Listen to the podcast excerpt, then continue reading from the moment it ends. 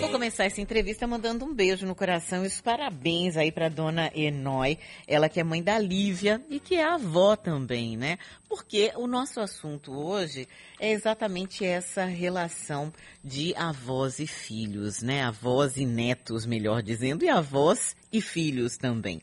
É um convívio nem sempre tão fácil, mas cada vez mais necessário. Se antes as famílias viviam é, em torno uma das outras, né? Era muito comum você achar grandes casas ou pessoas morando muito próximas. Hoje, muitas vezes, a família depende financeiramente daquele avô ou daquela avó. E como é que ficam essas relações? Sem contar a relação afetiva, porque a gente sabe que carinho de avô educa, deseduca, aconchega, mas também deixa as crianças um pouco mais terríveis, digamos assim. A gente vai conversar com Kalila Caldas, ela que é psicóloga, especialista em terapia familiar, professora da AGES. Kalila, falei corretamente seu nome e o nome da, da escola, da, do, do local onde você atua? Bom dia, Silvana. Sim, falou sim. Um prazer estar aqui, né? Bom dia a todos os ouvintes. Obrigada a você por nos atender. É, Kalila, qual é a importância, né? Eu lembro, por exemplo, eu perdi uma avó muito cedo, né? A mãe do meu pai muito cedo. Meus avós, meu avô eu não conheci por parte de pai, meu avô por parte de mãe também não. Mas a minha avó emprestada por parte de mãe, eu tenho ótimas memórias dela costurando é, roupa, vestidos de boneca para mim. Assim, a melhor, é, é, assim, ela mascando fumo, que ela mascava fumo, eu lembro dela é, cozinhando, mas assim, a memória mais gostosa que eu tenho é dela fazendo vestido de boneca para mim. Qual a importância dessa relação entre avós e netos? É, são lembranças boas, né, Silvana, realmente. É, a, relação com os avós, os avós, eles são um suporte um suporte social, um apoio social.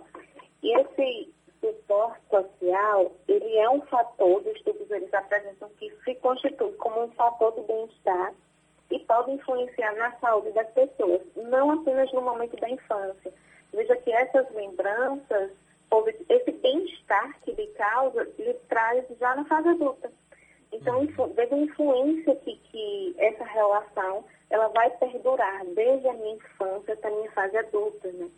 É, além disso, esse, esse suporte né, dessa relação com, com os avós auxilia né, no, em eventos estressores, é um regulador de estresse, se eu estou ansiosa, estressada. Quanto maior apoio eu tenho desses meus familiares, avós, menor eu vou ter aí sintomas de estresse, de ansiedade e até de depressão. Alguns estudos, né, eles apontam também assim que quanto maior o estreitamento, a relação que eu tenho positiva, seja com meus avós, meus pais, com meus familiares, eu vou ter uma probabilidade muito pequena no distúrbio de sono. Então, veja, Silvana, quanto influencia até no meu sono, Nossa. na minha qualidade do sono, essa relação ela, ela vai influenciar, quando ela é positiva. Agora, uh, Kalila, dizem que avô, avó eh, são mãe ou pai duas vezes, né? Mas que eles não educam.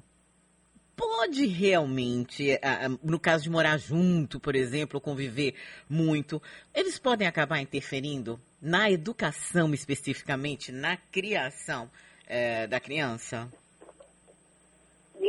Assim, é, a gente escuta mesmo, né, muito isso, aí que interfere, que a avó, né, mãe, segunda, mãe, pai, né, a segunda vez, e nessa perspectiva, assim, o que que acontece? Quando, no ciclo de vida, né, a gente tem ciclo que eu vou crescer, minha fase da adolescência, minha adultez, eu vou casar, isso no contexto cultural nosso, né, casar, ter filhos, é ter minha própria convivência, minha própria casa. E aí, o que é que acontece? É, existe agora, eu, eu me deparo, eu a partir de 60 anos, né, me deparo com minha residência, sozinha, né, porque meus filhos não estão mais convivendo comigo, então tem até uma síndrome que chama, né, síndrome do ninho vazio. E agora o que, é que eu vou fazer, né? Porque eu estou sozinha aqui na minha casa, como é que eu vou dar conta disso? E aí, quando esses netos e esses filhos, eles vêm para casa, é, geralmente o que o idoso ele faz? Ele vai dar toda a atenção possível, né, um cuidado de uma forma exponencial para que esses familiares, esses netos, esses filhos permaneçam mais ainda dentro de casa e queiram retornar. Uhum. E, e, o tratamento, se for um tratamento negativo, não, não eu, minha permanência nesse ninho vazio vai ser muito maior. Então, é essa a ideia mesmo, de, de, de dar mais atenção né, a esse familiar para que permaneça ainda mais dentro de casa. Agora, Kalila, é, e, e, quando acontece o contrário, né? Quer dizer, não exatamente o contrário, mas quando os avós percebem que os pais os estão sobrecarregando mesmo com a educação dos filhos, porque avô também não é para educar, né? A gente sabe que assim, os avós já educaram os pais e os pais têm que ser, mesmo quando há o apoio financeiro, efetivamente, a responsabilidade final tem que ser dos pais. Como é que os avós podem lidar com essa situação?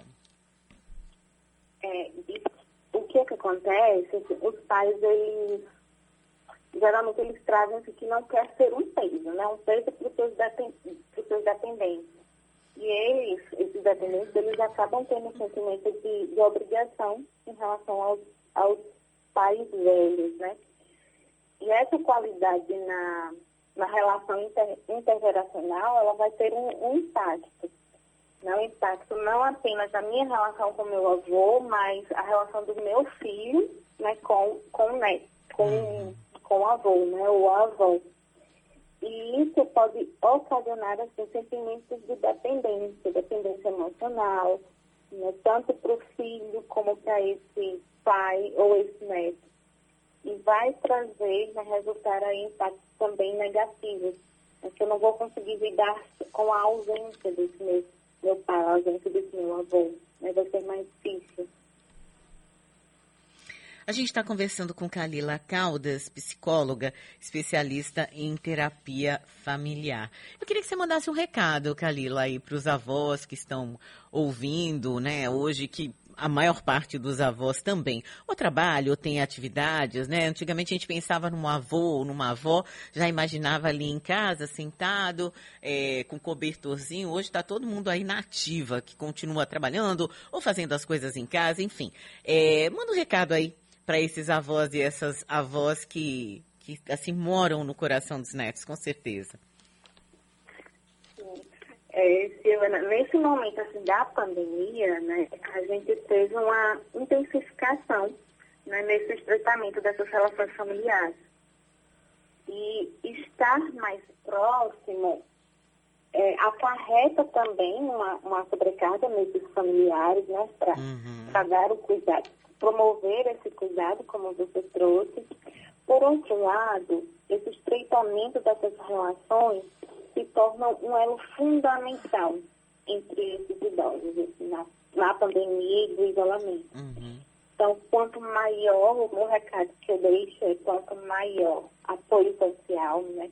Explorem a internet no sentido fazer ligações, né? fazer ligações de vídeo, videochamada, né, fazer essas visitas né, com esses familiares é muito importante, principalmente nesse momento da pandemia em que eu estou é, fragilizada emocionalmente, né, eu estou com medo, não estou dormindo bem, eu tenho ansiedade e outros sintomas que vêm justamente desse momento pandêmico.